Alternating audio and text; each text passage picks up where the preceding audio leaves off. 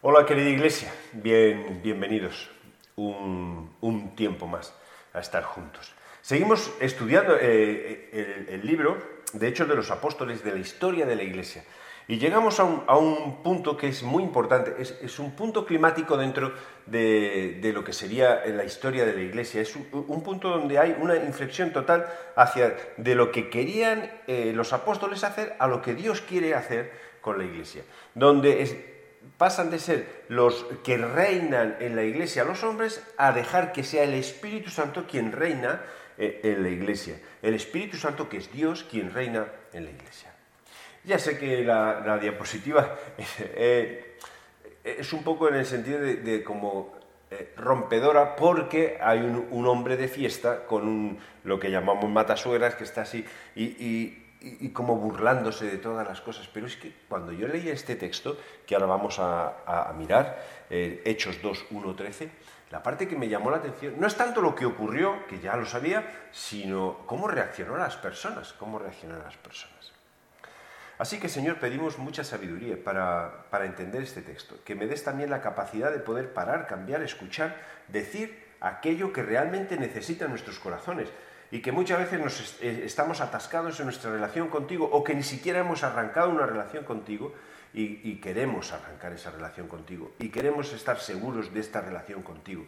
Y no queremos ser personas que caminamos dudando de las cosas que han ocurrido y que para las personas que estuvieron contigo fueron ciertísimas y que queremos creerlas porque ellos con un corazón sincero y un corazón limpio nos las están transmitiendo.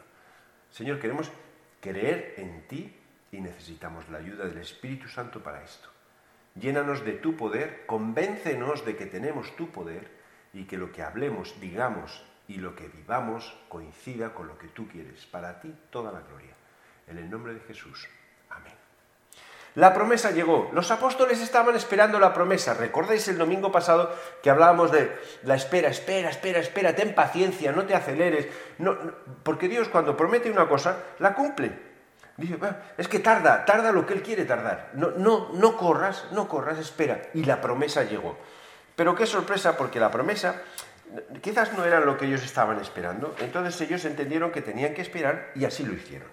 Por eso vamos a leer el texto, que en realidad son muy pocos versículos, pero un texto clave, que todo el mundo lo separa del resto y está bien, pero es un texto donde nos da las razones de ¿Qué es lo que ocurre con la iglesia en ese momento? ¿Y por qué ocurre lo que ocurre?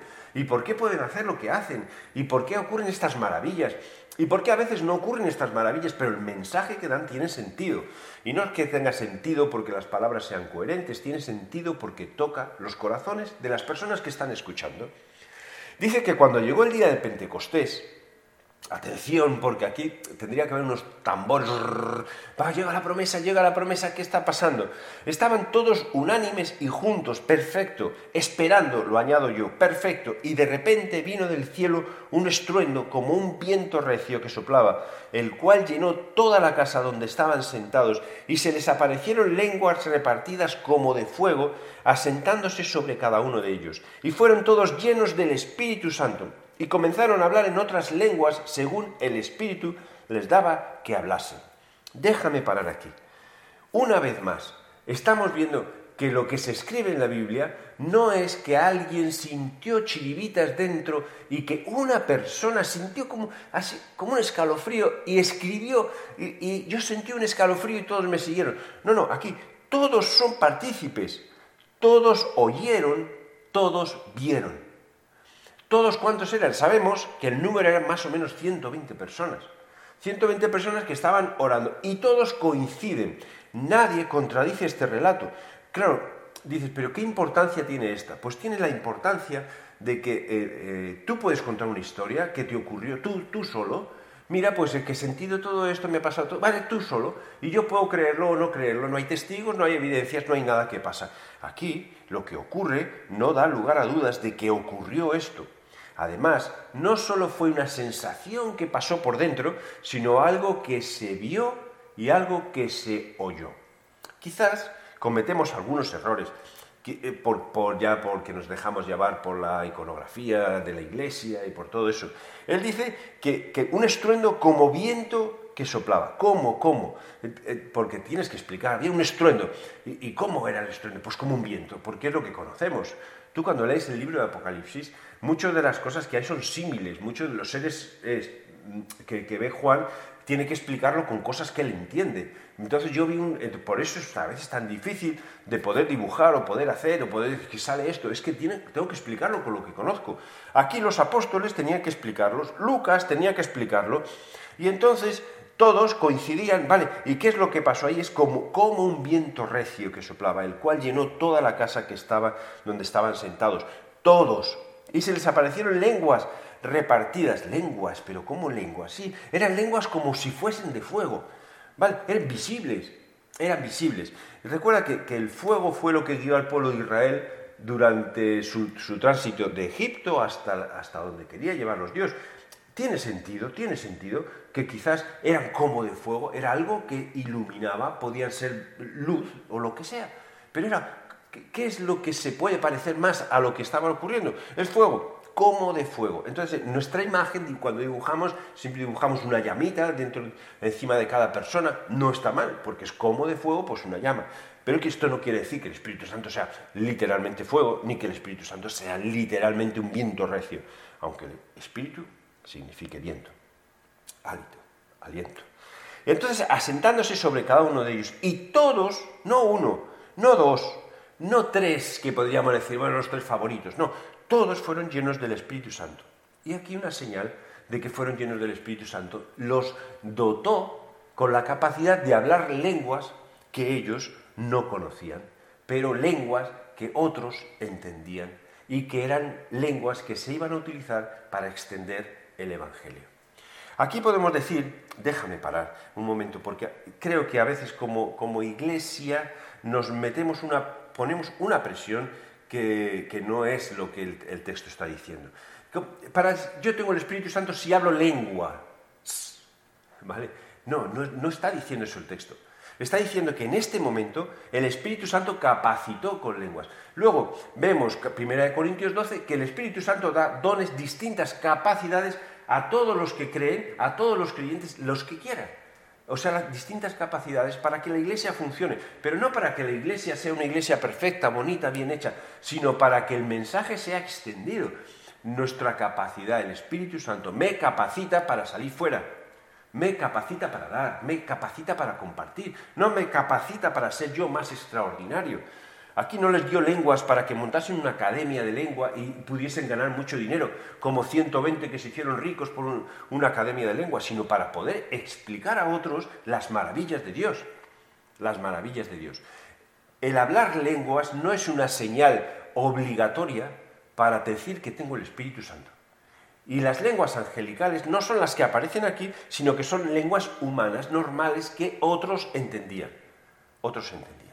¿Hasta qué punto podemos, eh, he visto que se lleva esto y que es una carga sobre, sobre los creyentes, que yo creo que es una carga puesta por nosotros e impuesta por nosotros? Es que hay personas que si se, les obliga a hablar en lenguas para decir ya tienes el Espíritu Santo. Eso es un error, eso, eso no es bíblico, perdóname. No, quiero echar piedras sobre nosotros ni nada, pero sí quiero que te hagas libre en cuanto a eso en cuanto a eso. El hablar lenguas no es la señal inequívoca del Espíritu Santo. La señal inequívoca del Espíritu Santo, y veremos que, que cómo sé que tengo el Espíritu Santo, es que Jesucristo sea tu Señor y tú lo reconozcas como tu Señor, que tu caminar sea un caminar de obediencia. Eso es la señal inequívoca del Espíritu Santo. Entonces, luego el Espíritu Santo te, te, dará el don y la capacidad que tú quieras. ¿Por qué hablo todo esto aquí? Porque de este texto muchas se sacan el hecho de que hay que hablar lenguas para decir que el Espíritu Santo. No, el Espíritu Santo existe.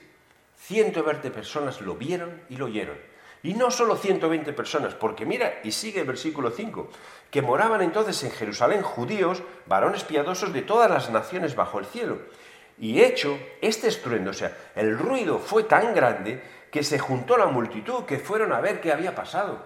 No fue un ruidito, no fue un ruidín, sino fue tan grande que la gente lo escuchó y dijo, yo voy a ver qué es lo que está pasando, voy a ver qué es lo que ocurre. Mira, en mi casa a veces tenemos dos pueblos cerca, Alcobendas y San Sebastián de los Reyes. Son pueblos que tienen sus propias fiestas. Y dentro de sus propias fiestas, los fuegos artificiales es, eh, es algo normal. Entonces, tú de repente empiezas a escuchar ruidos como fuego, todo, todo, todo. ¿Qué haces? Nos salimos enseguida al, al, balcón para ver, o a la terraza, para ver qué es lo que está pasando. Y ahí ves los fuegos, pero sales porque ese estruendo, ese ruido tan grande, no solo lo escuchan en Alcobendas, es que lo escucho desde mi casa. Y seguramente lo escucharán desde muchos otros sitios. Aquí lo que pasó es que el estruendo fue grande. ¿Da, da lugar a dudas? No. ¿Se lo inventó Pedro? No. ¿Se lo inventó Lucas? No, se lo inventaron algún apóstol que dijo, mira, escribe esto que va a quedar muy bien en el relato bíblico. No, esto fue real. ¿Y, ¿Y, por qué es tan importante que sea real? Porque el Espíritu Santo es real. Y cuando llegó la promesa, llegó de forma real, audible y visible. Claro, para los seguidores, no, para todos, todos los que estaban ahí alrededor. Dice que eran judíos piadosos de todas las naciones. Y hecho este estruendo, se juntó la multitud, que estaban confusos, porque cada uno oía hablar en su lengua, en su propia lengua, y estaban atónitos y maravillados, diciendo, mirad, ¿no son galileos estos que hablan? ¿Cómo pues les oímos nosotros hablar cada uno en nuestra lengua, en la que hemos nacido? Pardos, medos, elamitas, y los que habitamos en Mesopotamia, en Judea, en Capadocia, en Ponto, en Asia, en Frigia, en Panfilia, en Egipto, en las regiones de África más allá de Cirene, y romanos aquí residentes, tanto judíos como prosélitos, cretenses y árabes, les oímos hablar en nuestras lenguas las maravillas de Dios. Las maravillas de Dios. Mira que está todo el mundo ahí. Ahora, una de las diapositivas que pondré será un mapa que refleja todo el mundo conocido en ese momento, donde había judíos que estaban en, en, Jerusalén y, vemos que están oyendo en su propia lengua. Y tú vas a decir, bueno, serán dos dialectos que surgen, que fáciles de... No, no, que son difíciles, que hay gente de África, que había gente de, de egipcios, que había gente de todo Asia, que había romanos, que había de todos los sitios, medos, que había de todos los sitios, y todos escuchaban en su propio idioma. Aquí yo matizo un poco que yo creo que la forma de hablar sería tan perfecta que se quedarían atónitos. Pero no son estos, dice, estos, dice, no son galileos ignorantes. ¿Cómo es que hablan tan bien nuestra lengua? Porque el Espíritu Santo les capacitó. ¿Y para qué? Dice que estaban hablando las maravillas de Dios. No era para hablar de cualquier forma.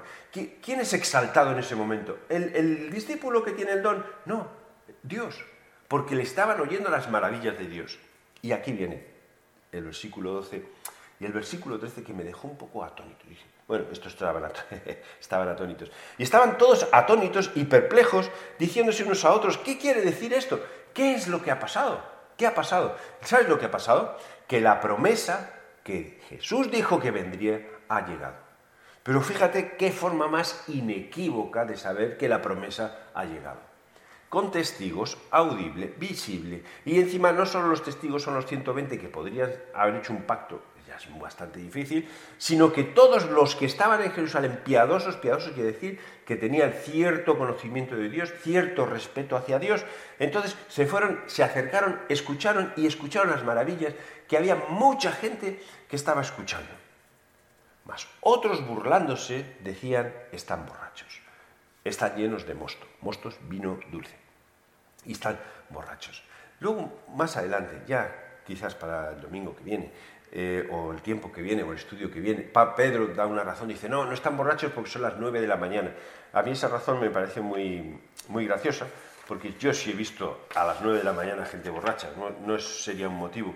Pero Pedro era como decir, no, no, que no, que no están borrachos, que esto lo ha hecho Dios. Es que el primer atónito era Pedro. El primer atónito era Pedro.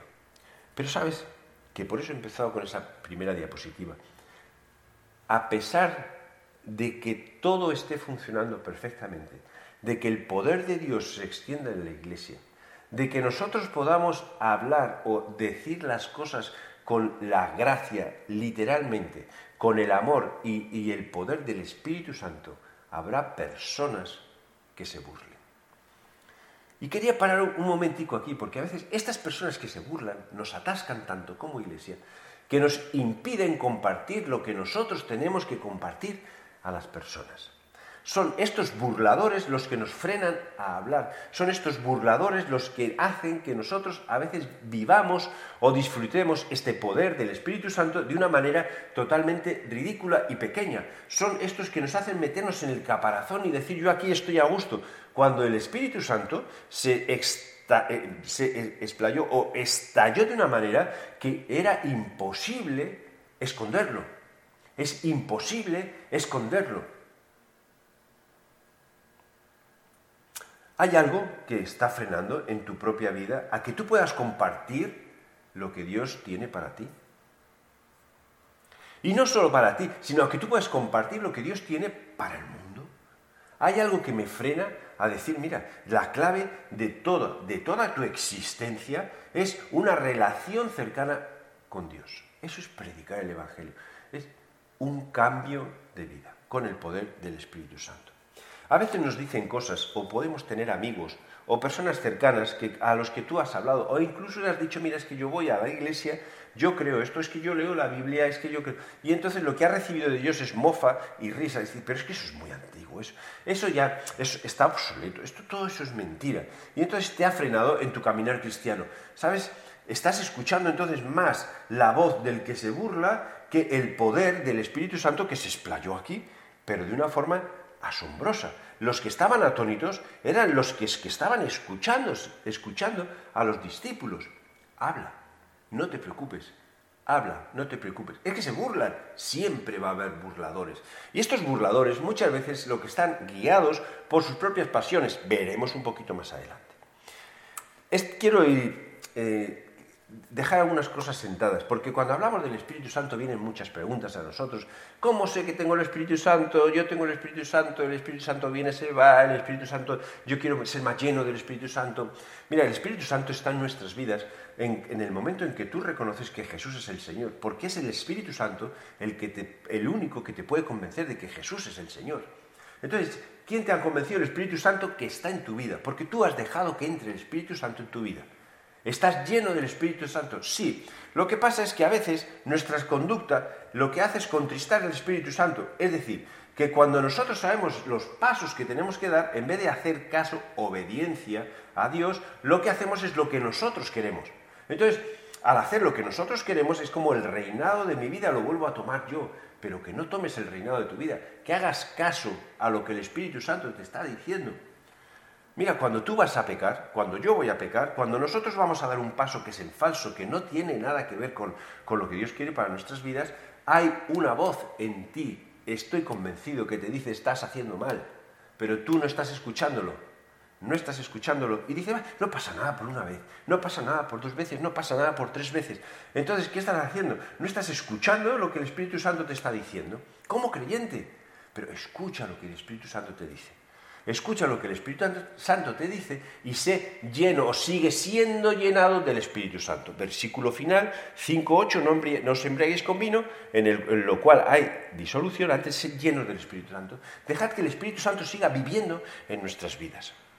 Hace falta, ¿Qué hace falta para saber que, que tengo el Espíritu Santo? Que hay un cambio en tu vida, que yo pueda pensar en mi vida, Andrés, Andrés antes, Andrés ahora. Distinto, Ahora, cuando digo Andrés antes, Andrés ahora, pues es lo mismo. Entonces, no ha habido cambio. Es que eras perfecto, si no hay perfecto ni uno. ¿Qué he necesitado para cambiarme? El Espíritu Santo.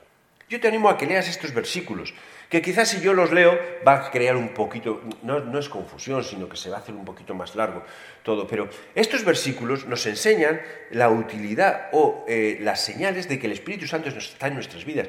Formamos parte de la iglesia, del pueblo de Dios, porque el Espíritu Santo está en nuestras vidas.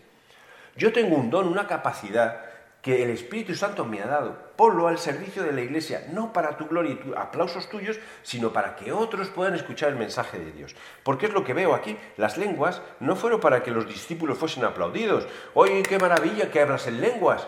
O que, que hablas en lenguas entendibles. Qué bien que sabes hablar mi idioma también, ahora podemos hablar pues de tú a tú, más. No, no, es que yo te quiero hablar de las maravillas de Dios. Quiero compartir lo que Dios ha hecho en tu vida, porque la iglesia existe no para ser, eh, para que se mire a sí misma, sino para que mire al mundo. Y es que el mundo se burla de nosotros, por supuesto. Si se burló aquí, el principio de todo se burló. Se burló, ya, ya se habían reído de ellos. ¿Eso me va a parar? ¿Me va a parar a compartir que realmente lo que todos necesitamos es arrepentimiento, es convertirnos, es mirar a Dios, es dejar de mirarnos a nosotros mismos, es dejar de pensar que el ser humano, que el hombre es bueno por naturaleza. El hombre no es bueno por naturaleza porque no hay justo ni uno, ni tú ni yo necesitamos arrepentirnos. Pero esto es como flagelarnos. No, esto es empezar de nuevo. Nicodemo, cuando habla con Jesús, hoy, ¿qué necesito, qué, necesito hacer para, para, entrar en el reino de los cielos, para, para tener vida eterna? Pues necesitas nacer de nuevo, Nicodemo, nacer del Espíritu. Nacer del Espíritu. A veces lo intentamos complicar todo tanto, tanto. Nacer del Espíritu es abrir tus oídos a lo que Dios tiene y sencillamente hablar con el Padre y pedir perdón por tus pecados, recibir el perdón a través de la sangre de Jesús y el Espíritu Santo morará en nuestras vidas. ¿Y cómo sé que morará? Porque tendré dones que podré poner en obra dentro de la iglesia. ¿Y cómo sé que el Espíritu Santo está en mi vida? Porque hay una lucha cuando estás haciendo cosas que no agradan a Dios, hay una lucha en tu propia vida una lucha y tú quieres ser obediente. La obediencia, caminar por los pasos del Espíritu Santo, son una señal inequívoca de que estás y que tienes el Espíritu Santo en tu vida. Estás en buen camino. Estás en buen camino. Estos versículos los he resumido en palabras. El primero es que va, bueno, dentro de no muchos días llevará la promesa, llega la promesa. Y entonces empieza la historia de la iglesia, empieza la iglesia hasta el día de hoy, la historia de la iglesia. El Espíritu Santo es menos potente que antes, menos poderoso que antes. No, ¿Qué está pasando entonces? Quizás nosotros hemos bajado la guardia, quizás nosotros hemos dejado de creer, quizás nosotros nos hemos dejado de engañar, quizás nosotros nos hemos dejado guiar por estos burladores que van a existir siempre, que existieron desde el principio y que nosotros no tenemos que ir contra ellos porque el Espíritu Santo nos anima a amar a todos, a respetar a todos, pero a comunicar el mensaje a todos. Se van a burlar, que se burlen, ¿qué te importa? Se burlan de ti o del mensaje. Del mensaje tú comunica. Tú tienes el poder del Espíritu Santo. Sabemos que Jesús es nuestro Señor porque tenemos el Espíritu Santo. Sabemos que todos somos iguales, que no hay ni judío ni griego, ni esclavo ni libre, porque todos formamos parte del cuerpo de Cristo, del pueblo de Cristo, este pueblo tan grande. La promesa es mucho más grande, ya no será solo a Jerusalén, será todo el mundo sabemos que tenemos el Espíritu Santo. Cuando hay un cambio en nuestra vida, nacer de nuevo, sabemos que tenemos al Espíritu Santo. Cuando obedecemos a Dios, sabemos que tenemos al Espíritu Santo. Y la obediencia no es decir, bueno, es que siempre caigo lo mismo pido perdón. No, esto no es obedecer, esto es desobedecer. La obediencia es luchar. Y luchar es cambiar, y cambiar es dejar de comportarte como antes lo hacías, que te destruye y apaga el gozo del Espíritu Santo en tu vida. Nuestra vida tiene, que, tiene siempre que estar siendo llena del Espíritu Santo. es que, es que no es llena. Sí es llena, pero es como una acción continua. no es que te viene el Espíritu Santo y se acabó, no. Es que esto es una parte que tenemos que verlo como algo muy positivo. En el cristianismo, en nuestra vida cristiana, en nuestro caminar, el Espíritu Santo siempre está obrando. Siempre hay más que cambiar, siempre hay más que crecer, siempre hay más que disfrutar. No es una vida sosa donde todo se ha parado donde todo está atascado. La promesa llegó. La promesa está con nosotros. Y cuando llegó la promesa, quizás nadie pensaría que ocurriría esto. Llega el poder del Espíritu Santo, pues a lo mejor esperaban la restauración total de Israel, esperaban que hubiese un cambio mundial de todas las cosas. En realidad el cambio mundial lo hubo, fue el principio del cambio mundial. Pero ¿sabes qué hizo? Repartió lenguas a las personas. Y aquí tenéis en el fondo pues distintas lenguas que hoy en día se podían hablar o que, que, se, que se, hablen. Entonces quiero enfatizar que las lenguas que, que el Espíritu Santo puso en los discípulos, en los apóstoles, fueron lenguas que existían en todo el mundo. Ahora venimos en todas las partes del mundo. La promesa nos capacita. ¿Y para qué nos capacita? Para predicar el Evangelio, para predicar el, arrepentimiento, para predicar que nosotros, nuestra existencia tiene sentido en base a una relación cercana con Dios. Si nosotros no tenemos esa relación, tu existencia va a ser solamente eso, una existencia. Pasará y desaparecerá, pero no desaparecerá radicalmente. Igual que hay vida eterna, hay muerte eterna. Igual que hay cercanía a Dios, hay distancia de Dios. Igual que podemos vivir una vida pegada a Dios, podemos vivir una vida absolutamente despegada de Dios. Este vaso que pongo aquí habla un poco de la plenitud del Espíritu Santo. Y solo por recalcarlo, porque no quiero que vivamos con una condenación de que necesitamos la plenitud, necesitamos eh, el poder, necesitamos hacer cosas extraordinarias y maravillosas. El Espíritu Santo te capacitará como quiera y, y de la manera que quiera, pero con el mismo fin, el fin de extender el Evangelio al mundo. Hay un cambio de vida, mira el vasito, hay parte, eres parte de la iglesia, hay capacitación y hay obediencia. Mira, este cambio de vida es, importante porque muchas veces eh, puedes asistir a la iglesia porque te sientes bien y te gusta, porque la relación con las personas que han cambiado su vida es una relación sana, donde hay confianza, que no puedes encontrar fuera, donde supuestamente, supuestamente no tendría que haber envidias, ni celos, ni contiendas, ni iras, supuestamente, ¿vale? Pero si las hay las podemos arreglar, donde buscamos todos o tenemos todos una misma cabeza, un mismo Señor, un mismo pastor, donde todos venimos a cantar a Dios, a adorar a Dios, entonces tienes cierta comodidad, cierta comodidad dentro de la iglesia, pero si no ha habido un cambio en tu vida, quiero decirte que es que es posible, es posible que en realidad no estés formando parte de la iglesia, que seas un asistente a la iglesia, yo sigo siendo el mismo, ahora me siento bien aquí. Aquí a mí me gusta mucho venir aquí, que me siento muy cómodo. Pero lo que está predicando Jesús, el poder del Espíritu Santo para transformar nuestras vidas, es que lo podamos, podamos realmente arrepentirnos de ese pecado y tener una relación cercana y viva con Dios.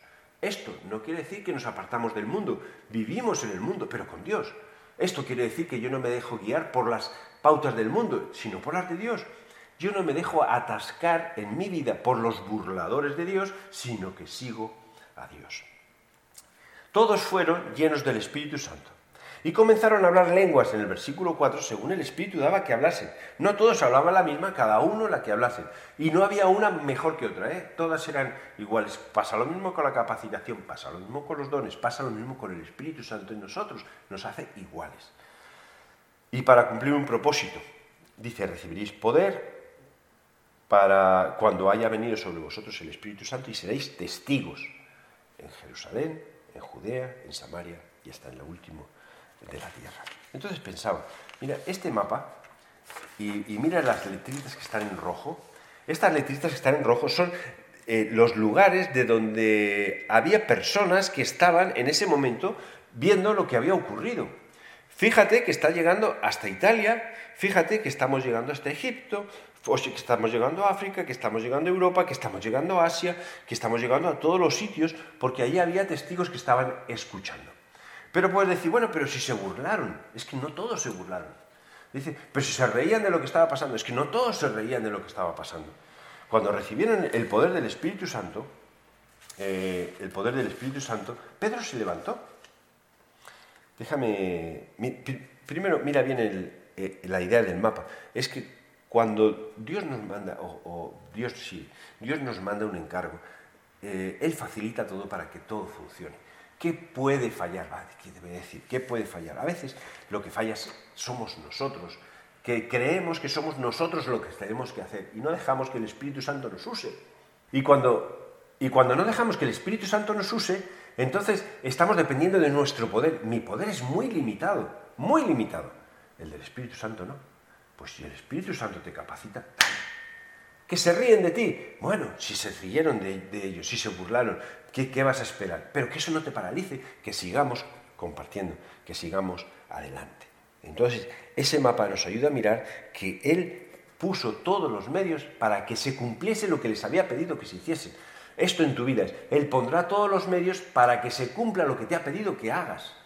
Todos los medios. Entonces, es que sabe, sabe Dios librar de la tentación a los piadosos, a aquellos que, están con Él. Sabe ayudarles para que no caigan, porque las pruebas que vamos a pasar no son mayores que nuestras fuerzas. Es que sabe Dios controlar todo eso.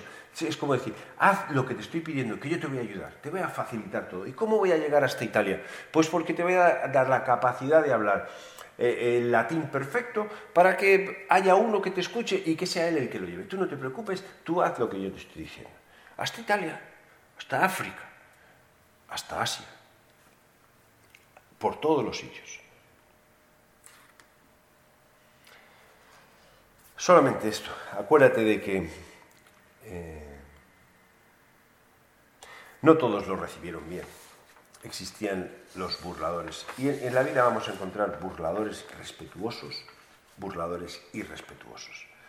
Y los burladores respetuosos, al fin y al cabo, tenemos que estar muy pegados a ellos porque se burlan no de ti, sino del mensaje, como que ellos no lo necesitan. Todos lo necesitan. Todos lo necesitan. Todos lo necesitamos. Y los que son irrespetuosos, tampoco te alejes de ellos, porque llegará un momento donde van a necesitar algo distinto. ¿Y qué van a necesitar? Para mí es el mensaje que Dios tiene para nosotros. Porque dentro de su plan, cuando nos creó, nos creó con el propósito de vivir con Él, de disfrutar de la vida con los parámetros que Él pone, porque esos parámetros van a permitir que disfrutemos de, un, de, la vida de una forma sensata, coherente y mejor para nosotros, libres, que muchas veces hemos, hemos dicho. Mira aquí hay dos versículos, primera de Juan 1, hay Judas, perdón, 1.18, dice que, que dice que en los últimos tiempos habrá burladores, ¿vale? Bueno, más gente que se burla, que irán tras sus propias pasiones impías. Porque ellos lo que quieren es, ellos, ellos, ellos. Cuando el Evangelio, desde el principio, y el don del Espíritu Santo es para los demás, para los demás, para los demás, para dar a los demás. En 2 de Pedro 3.3, ante todo, sabed esto, que en los últimos días vendrán burladores. Que, que estos burladores no nos frenen ni nos atasquen de lo que Dios quiere para nosotros. Pedro entendió perfectamente. ¿Qué es lo que deberíamos hacer? Mira, nosotros, como Pedro les dijo, Dice, al oír esto, se compungieron de corazón después de, su predicación, que veremos el domingo que viene, y dijeron a Pedro, bueno, pues, y a los otros apóstoles, varones hermanos, ¿qué, tenemos que hacer? ¿Qué haremos? Y Pedro les dijo, no os preocupéis, estáis bien, todo, todo bien, seguid vuestras vidas normales. No, no, Pedro les dijo lo mismo que Juan cuando vino, lo mismo que Jesús cuando vino. Arrepentíos y bautícese cada uno de vosotros en el nombre de Jesucristo para el perdón de los pecados y recibiréis el don del Espíritu Santo. Cambiad de vida, arrepentíos, reconoced que hay pecado en vuestras vidas. Hay pecado no se dice. Reconocer que hay cosas que no son del agrado de Dios, que no para lo que no estáis diseñados desde el principio y volver vuestra mirada a Dios y pedid perdón por vuestros pecados y recibiréis el don del Espíritu Santo arrepentíos y bautícese. ¿Sabes cuánta gente se añadió a la iglesia después de la predicación de Pedro? Dice en Hechos que unos 3.000 o más de 3.000 personas se acercaron a Dios. ¡Ay, qué poder de predicación! La diferencia del poder de esta predicación para mí radica en que no son palabras de Pedro humanas, pensadas, como podía haber sido eh, lo que dijo acerca de Judas y su muerte y sacó unos versículos como para justificar lo que había ocurrido, eh, eh, buscar a Matías como sustituto, cosas que están humanamente bien hechas, pero no es lo que el Espíritu Santo quería. Aquí cuando él predicó y predicó literalmente arrepentíos, bautícese cada uno de vosotros en el nombre de Jesús para el perdón de pecados y recibiréis el don, el don del Espíritu Santo, fue guiado por el Espíritu Santo. ¿Quién, ¿Quién ungía estas palabras? El Espíritu Santo. ¿Quién tocó el corazón de las personas? El Espíritu Santo. Más de 3.000 personas se acercaron y se arrepintieron. Más de 3.000 personas. La iglesia creció eh, de una forma explosiva, de la misma manera que el Espíritu Santo vino. Y la gente lo supo. Tanto creció que luego veremos que tuvieron problemas administrativos de cómo gestionar los recursos, de cómo ayudarse unos a otros, de vamos a poner todo junto, vieron, hicieron cosas que una vez más para mí fueron con buenas intenciones, entendiendo bien el mensaje, pero no quizás lo que, lo que Dios quería. Y esta sería quizás la pregunta. El Espíritu Santo está, mora con nosotros, el Espíritu Santo vive en nosotros, el Espíritu Santo nos guía, el Espíritu Santo nos convence cada día de que Jesús es nuestro Señor. El Espíritu Santo nos ayuda a estar en obediencia, el Espíritu Santo nos ayuda a formar parte de la Iglesia, el Espíritu Santo nos capacita con el don que Él quiere para que podamos predicar el Evangelio. Ahora, tú que estás escuchando, y quizás estás escuchando y nunca te has planteado esto, o te lo has planteado muchas veces, yo quiero hacerte esta pregunta o quiero hacer esta afirmación y que pienses, si te quedas con los burladores, que puede parecer muy fuerte, pero pues burladores simpaticones, que está cerca de la iglesia, pero que no hay ningún cambio, o eres uno de estos 3.000 que ejerce, que dejas, que deja que Dios ejerza un cambio en su vida. Eres uno de estos burladores, y déjame usar otra vez esta palabra, eh, burladores que escuchan el mensaje y que sencillamente lo escuchan y lo dejan pasar. O que puede decir, estos están locos, o que puedes empezar a racionalizar todo para que encaje en tu razón, cuando el Espíritu Santo no encaja en tu razón en absoluto, porque es como un viento y es como fuego y no es difícil de explicar, pero es transformador. ¿Has dejado que el Espíritu Santo te transforme en tu vida? ¿Cómo se hace eso, Andrés? Pues se hace, porque es lo que le preguntaron a, Pedro. ¿Y, qué, qué tenemos que hacer? Mira, arrepiéntete de tus pecados. En el nombre de Jesús, recibe el perdón por tus pecados, empieza de nuevo y recibe el don del Espíritu Santo. Pero aquí añade algo más, arrepiéntete y bautízate. Bautízate como señal de que has entendido el mensaje de, la conversión. A veces puedes pensar, bueno, no pasa nada por ser burlador o por ser de los 3.000, estoy entre, pintos y... Mira, los tibios no le agradan a Dios. Y en Apocalipsis 3.16 encontramos este texto. Pero por cuanto eres tibio, o sea que no eres frío ni caliente, te vomitaré de mi boca. De nada sirve para tu propia vida que seas una persona que vienes solamente a la iglesia porque te encuentras a gusto en la iglesia. O solamente escuches porque te gusta escuchar. O solamente porque en realidad hay cierta amistad o afinidad entre nosotros y, de nada sirve. Es que no sirve de nada para tu vida porque vas a seguir con lo mismo, vas a seguir en el mismo agujero. ¿Qué tengo que hacer, Andrés? Arrepiéntete de tus pecados. En el nombre de Jesús pide el perdón por tus pecados y recibe el don del Espíritu Santo. ¿Lo has hecho alguna vez? ¿Lo has hecho alguna vez? No, yo es que no soy pecador. Mira, justo ni uno. Tú eres pecador. Y, y voy a decir, yo soy pecador, pero yo es que he reconocido que soy pecador, que necesito a Jesús. Es que la iglesia está llena de gente que son malos. Claro, todos hemos reconocido que tenemos pecado, pero todos reconocemos que somos nuevas criaturas, que somos nuevas personas levantadas por el poder del Espíritu Santo, transformadas por el poder del Espíritu Santo y que obedecemos al Espíritu Santo, a Dios, nada más, nada más, que luchamos y que luchamos y que creemos que la vida con Dios es la vida que está diseñada para nosotros desde el principio, con todo lo demás, pero con Dios. ¿Tú has dado alguna vez este paso? ¿Te has convertido alguna vez en el sentido de te has arrepentido alguna vez? ¿Has pedido perdón a Jesús por tus pecados? ¿Lo has hecho? Yo te animo que lo hagas. Yo te animo que lo hagas. Porque si hablamos de la venida del Espíritu Santo y no terminamos así, estamos otra vez como hablando de algo milagroso para que la iglesia sea más grande. No, yo no quiero que la iglesia sea más grande. Lo que quiero es que tu vida sea más grande. Tu vida sea más grande. Y sea continuamente llena del Espíritu Santo. Quiero animarte a que te arrepientas por tus pecados. Por muy bueno que seas a que te arrepientas por tus pecados, a que pidas perdón a Jesús por tus pecados, a que dejes que Jesús te perdone tus pecados, por muy bueno que seas, por muy bueno que seas, tus pecados, y que dejes que el Espíritu Santo entre en tu vida. Vamos a hacer una oración, y es una oración personal que aunque yo diga en voz alta, tú la tienes, te animo a que la digas en voz baja, en tu interior, y si estás solo, que la puedas pronunciar con tus palabras. Señor, Dios eterno, yo te pido perdón por mis pecados. Reconozco que necesito tu ayuda, tu socorro, tu auxilio, tu perdón. Te doy gracias por enviar a tu Hijo Jesús a morir en la cruz por mis pecados. Quiero pedirte, Señor, que el Espíritu Santo me convenza y transforme mi vida y yo entienda que tú a partir de ahora eres el Señor de mi vida. Me bajo del trono de mi vida y te pongo a ti.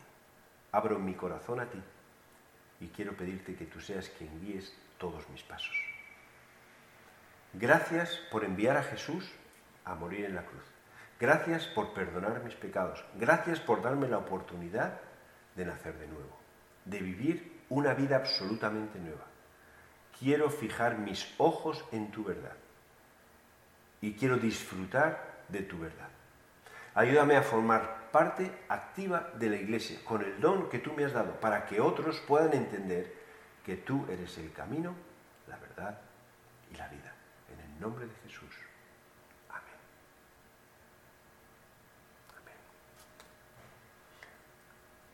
Dejamos de ser burladores para ser creyentes llenos del Espíritu Santo. Que Dios os bendiga.